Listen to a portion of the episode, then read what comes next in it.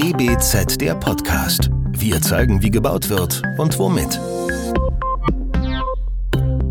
Willkommen zu unserer neuen Folge von DBZ der Podcast, die heute eine ganz besondere ist. Die komplette Redaktion sitzt und steht zusammen, da unsere wunderbare Kollegin Beate Bellmann nach gut 30 Jahren bei der DBZ, wie heißt das noch so schön, sich anderen Aufgaben widmen will. Reisen zum Beispiel. Und 30 Jahre waren es ja nicht nur. Beate hat schon einige Jahre davor bei anderen Titeln im Bauverlag alias Bertelsmann Fachzeitschriften gearbeitet. Beate Bellmann, die wir intern und durchaus hochachtungsvoll die Lichttante nennen durften, wird im kommenden Jahr ihren Redakteurinnenposten Jüngeren überlassen. Uns verlassen und doch für alle Expertinnen Auskünfte hoffentlich weiterhin zur Verfügung stehen. So jedenfalls ist der Plan. Schade, dass du gehst, Beate, und danke, dass du so lange und mit solcher Beständigkeit am Werden der DBZ mitgearbeitet hast. Starten wir, bevor mich Sentimentalität übermannt, ins Podcast mitten hinein. Nun sitzt du, Beate, einmal vor dem Mikro und nicht dahinter. Wie fühlt sich das an? Naja, ich bin ein bisschen aufgeregt und weiß, es ist der letzte Podcast, den ich erlebe. Ein paar habe ich ja schon mitgemacht und äh, bin gespannt, wie sich das Gespräch so entwickeln wird. Auf jeden Fall positiv. Ich denke auch. Ja, ich fühle mich ja im Team immer sehr gut aufgehoben, von daher hält sich die Aufregung in Grenzen. Genau, dann gehen wir doch vielleicht gleich mal so ein bisschen in die Historie. Also bevor du hier im Verlag äh, angefangen hast, hast du Innenarchitektur studiert, sich ja auch bei der DWZ viel um die Interior-Themen gekümmert. Wie bist du denn überhaupt so vom Büro von der Architektur dann in die Redaktionsarbeit gerutscht? Ja, das frage ich mich manchmal auch. Also ähm, ich habe Innenarchitektur studiert und auch als Innenarchitektin gearbeitet und hatte dann Kontakt in einer Lokalredaktion in Bielefeld und irgendwann nach ein paar Jahren kam so die Zeit, wo ich dachte, ich könnte mich auch mal verändern, entweder ins Ausland gehen, in ein Büro oder ja, ich konnte mir Redaktionsarbeit auch vorstellen, zumal ähm, eine Stelle ausgeschrieben war, damals bei Bertelsmann Fachzeitschriften. Und ähm, ich habe mich beworben und wurde dann genommen und ähm, habe zwei unruhige Nächte verbracht, um mich zu prüfen, ob ich das auch wirklich machen wollte. Ja, und seitdem bin ich eigentlich hier im Verlag tätig, der ja unter, ähm, in verschiedenen Zeiten auch anders, anders geheißen hat und jetzt als ähm, Bauverlag dasteht. Und ähm, ja, es macht immer wieder Spaß. Hast du dir denn die redaktionelle Arbeit so vorgestellt, wie es sich dann entwickelt hat, wenn du sagst, du kamst ja eigentlich aus, aus der Architekturpraxis und hast dich dann einfach mal auf diese Stelle beworben? Also es hatte schon auch ein bisschen was von Basteln so, weil wir haben früher mit, ähm, mit Klebelayouts angefangen. Also Computer, sowas gab's ja nicht, als ich an, angefangen habe. Wir hatten Layoutbögen, haben, ähm, haben Manuskripte zum Teil handgeschrieben noch bekommen.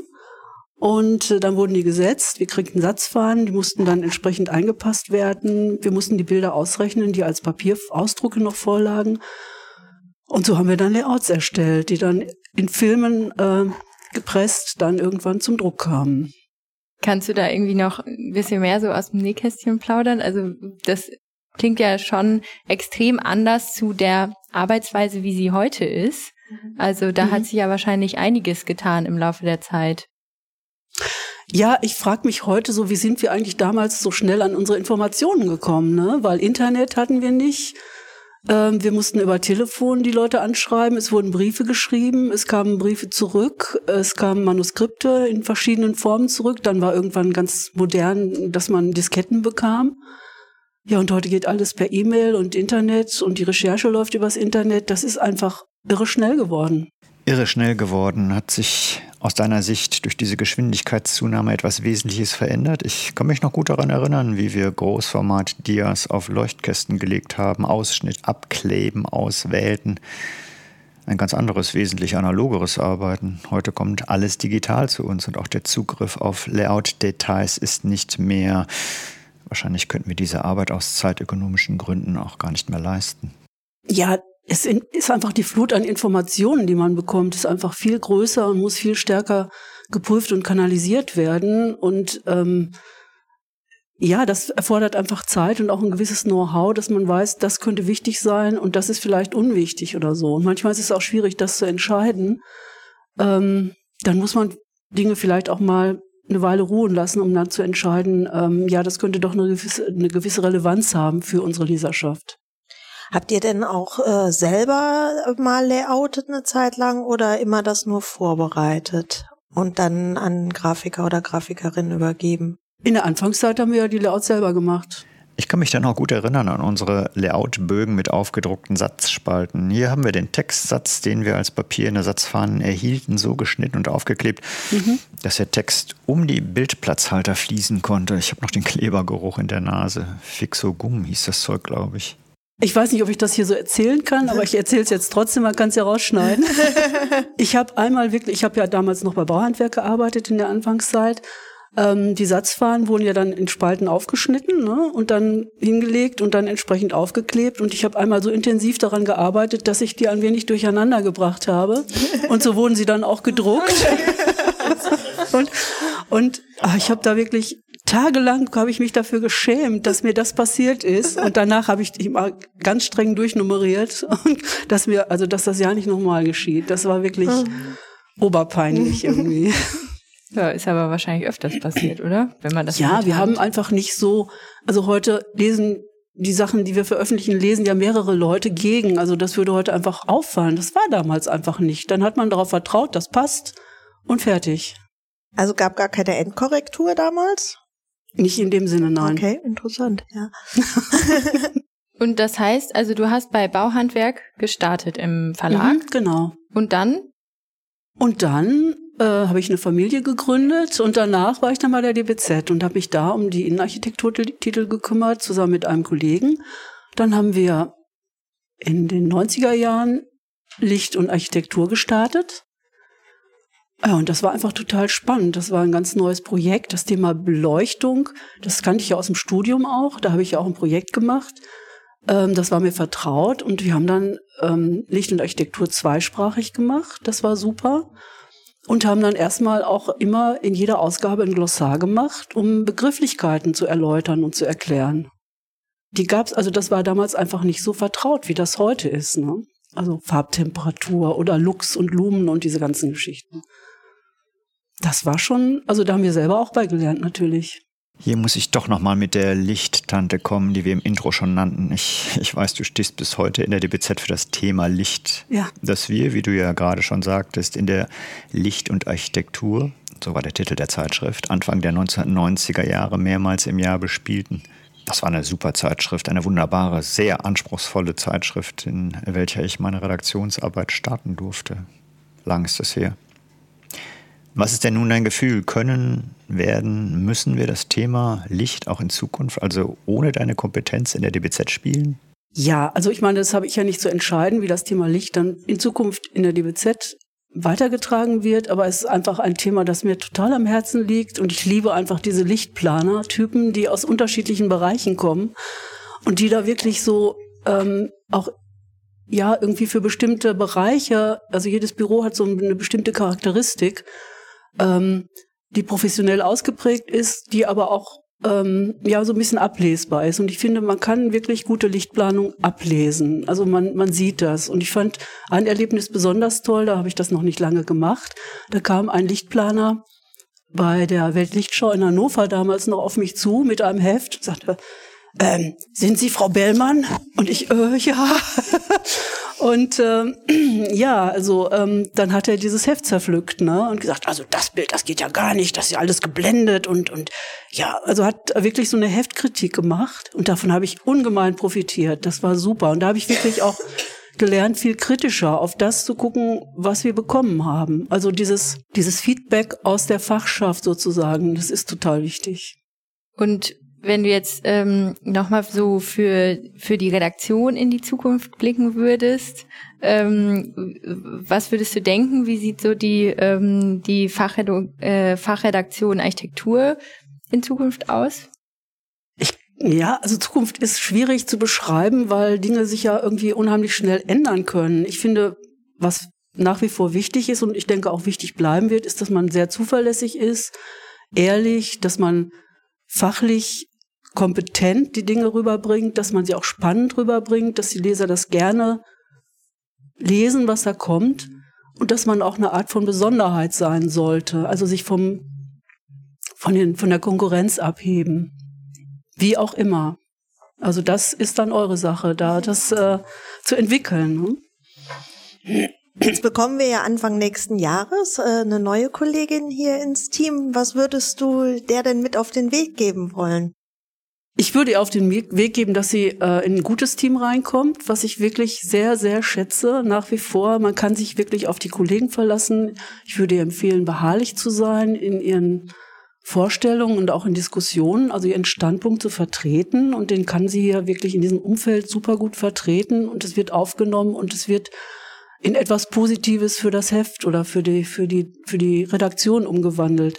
Ich fände es gut, wenn sie einen eigenen Ton findet oder wenn jeder so seinen eigenen Ton findet und äh, man erkennt, ähm, wer das schreibt so ein bisschen, also dass nicht immer alles gleich ist. Wichtig ist, offen zu sein und neugierig und ja, Lust am Austausch und an der Diskussion sich zu bewahren. Wenn, ähm, wenn du jetzt mal so rumspinnen könntest und so ganz frei äh, von der Leber weg sagen könntest, ähm, was würdest du an der DBZ komplett verändern? Komplett verändern? Ich hoffe nichts. Also eigentlich, ich finde. Jetzt sei vorsichtig. Genau. Also wir nähern uns dem, dem Zustand des, des Perfekten ähm, noch lange nicht. Äh, ich fände es gut, wenn es zweisprachig wäre. Also zumindest ähm, so wie jetzt auch im Entwurf, ne, dass Teil der Artikel auch in Englisch ist, weil ich glaube, dass man dadurch ähm, einfach seine Leserschaft noch mal ein bisschen anders erreichen kann, vielleicht auch im englischsprachigen Ausland.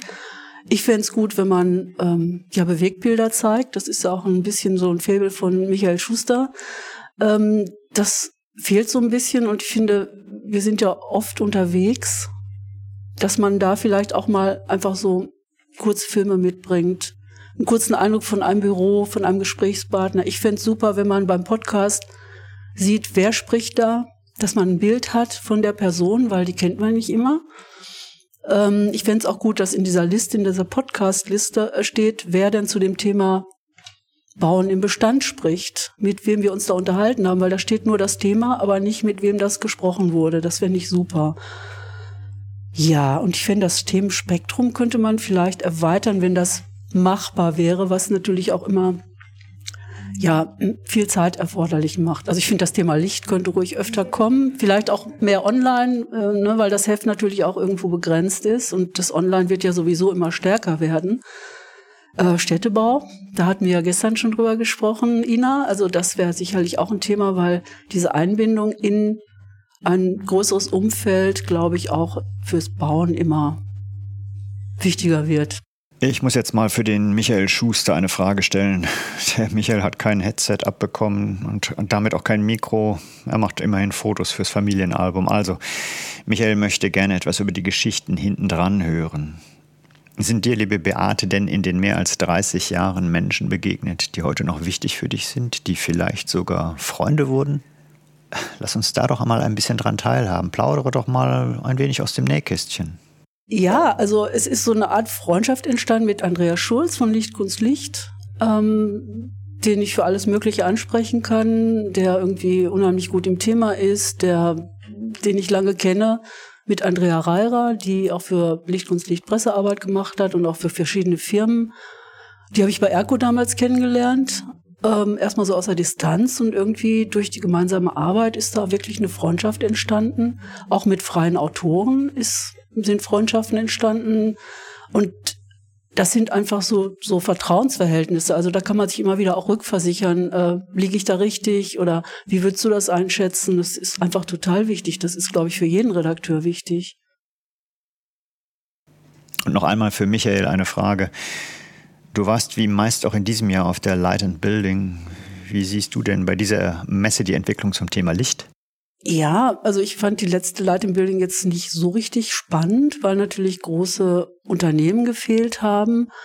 Und die Light in Building zur Entwicklung des Thema Lichts kann ich, mag ich jetzt nicht bewerten, weil äh, das sind alles so Themen, die müssen sich entwickeln. Ähm, das Thema Licht ist ja sehr stark inzwischen auch in, ähm, in Steuerungssysteme eingebunden und ähm, das spielt da vielleicht immer Also für den Lichtplaner natürlich die Hauptrolle, aber dieses Steuern von Licht, das äh, nimmt da schon einen großen Platz ein.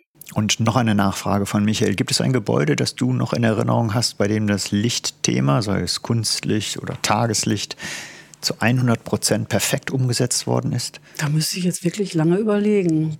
Unser neues Verlagsgebäude hier in Gütersloh vielleicht? Also Bürogebäude würden jetzt nicht dazugehören. Ähm, ich finde so, ähm, es gibt eine Kirche von Tadao Ando. Da ist wirklich dieses Kreuz, da ist einfach, das ist so reduziert, das ist so schön, das ist so, ähm, das spricht so aus sich selber heraus. Die Architektur verbindet sich dann mit dem, was von außen reinkommt als Licht. Das ist einfach toll. Oder ähm, das Thema Licht mit James Turrell verbinde ich das auch ganz stark.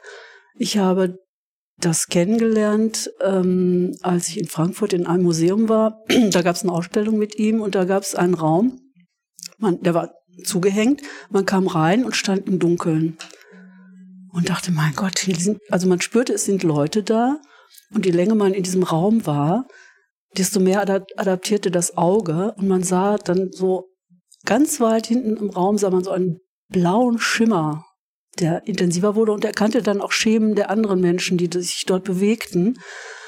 Und dann bewegte man sich auf diesen Schimmer zu. Und das hatte wirklich, das fand ich so irre. Man wurde auf sich selber zurückgeworfen und gleichzeitig erlebte man so, wie sich das, das Auge so einstellt und wie man andere so wahrnimmt. Ne? Und dann bin ich da irgendwann raus traf meinen Kollegen dann draußen, wir sind dann nochmal durchs Museum gegangen. Und ich gesagt, du, ich muss da nochmal rein. Das war so toll. Das hatte fast schon Sucht, also Suchtpotenzial irgendwie. Also da finde ich einfach dieses Thema Licht nochmal so, so anders als andere Elemente. Also Licht ist nicht nur ähm, eine, eine physische Größe, sondern eben hat auch sehr viel mit dem Menschen zu tun. Und das finde ich daran so spannend. Und noch einmal für Michael, beim nächsten Podcast mache ich aber die Fotos. Also, es gibt ja noch ein anderes Thema, das aber auch mit Licht direkt oder indirekt zu tun hat, das Thema Hotel. ja, auch. Gibt es hier für dich einen Favoriten, ein Haus, das du noch gerne besuchen wolltest als Gast? Ja, ich würde gerne nach Berlin in das Hotel von Grüntuch Ernst, in den Knast, genau, in das äh, Wilmina. Das fand ich wirklich beeindruckend, wie man so dieses, also so, so Umwandlung geschafft hat von einem, von einem doch eher bedrückenden ähm, Gebäude, das eben auch bedrückend sein sollte, zu etwas, was eben Gastlichkeit ausstrahlen soll. Und da so einen Turnaround hinzukriegen, das ist ja nicht so einfach. Und das fand ich schon toll. Zum Thema Licht kann ich in dem Zusammenhang jetzt nicht so viel sagen. Ich habe jetzt da nur Bilder gesehen. Das war jetzt sehr gut gemacht. Da fragen wir dich dann nochmal, wenn du dort Ja, ich bist. möchte da mal. Sehr schön. Wirst du denn, wenn du jetzt ähm, äh, ja nicht mehr bei uns arbeitest, trotzdem die DBZ noch lesen wollen? Ja, natürlich. du auf jeden Fall auf dem aktuellen Stand. Ja, ja, schon. Genau, dann kommst du wie der Lichtplaner ja. zu uns und übst Kritik. von außen ist das vielleicht manchmal ein bisschen leichter als ja, wenn man in, in ist vor allen Dingen von außen steckt. würde ich dann ja nicht mehr die Diskussionen mitkriegen, genau. die es im Vorfeld genau. ja zu den Ausgaben gibt, die manchmal sehr intensiv sind und wo wir dann auch auf die ja auf dies, die Rückkopplung mit den Heftpartnern angewiesen sind, um das wirklich nochmal klar zu machen, was denn jetzt wirklich dieses Thema umfasst und was da nicht dazu gehört. Also da hatten wir ja auch schon einige Themen, wo wir gesagt haben, mein Gott, warum haben wir uns das Thema angetan? Was sind denn regionale Bauten? Also was, was macht denn das Regionale im Bauen aus oder so? Ne? Also da waren wir ja doch sehr, sehr zwiegespalten. Aber das war irgendwie, das hat sich dann schon auch geklärt. Ne? Das fand ich ganz spannend. Ja, ich glaube, da ist eine Außenansicht sehr wertvoll, zumal wenn sie von innen kommt. Geht das jetzt überhaupt? Also zum Schluss die Frage, was du uns wünschst. Seid ein bisschen traurig. Und, ja, wir weinen, und, den ganzen Tag. Und äh, ich wünsche euch einfach, dass ihr gut zusammenarbeitet, dass ihr euch gut unterstützt, dass ihr immer wach seid und äh, kritisch auch. Also ne, so nicht alles so akzeptieren, sondern ähm, so Standpunkte auch vertreten und beständig sein irgendwie. Vielen Dank. Das ja. war schön mit Auch dir. schön, Beate. danke. Ja. Ja, liebe Alles Renate, Gute. alles Gute für dich. Viele auch tolle neue Erfahrungen noch jenseits des Berufsalltags und wir freuen uns total mit Ich dir in Kontakt gleich. zu bleiben. ja. Das war DBZ, der Podcast. Wir zeigen, wie gebaut wird und womit. Entwickelt wird der Podcast von der gesamten DBZ-Redaktion. Wenn ihr unsere Arbeit unterstützen möchtet, könnt ihr das am besten, indem ihr unser DBZ-Magazin abonniert und unserem Podcast 5 Sterne verleiht.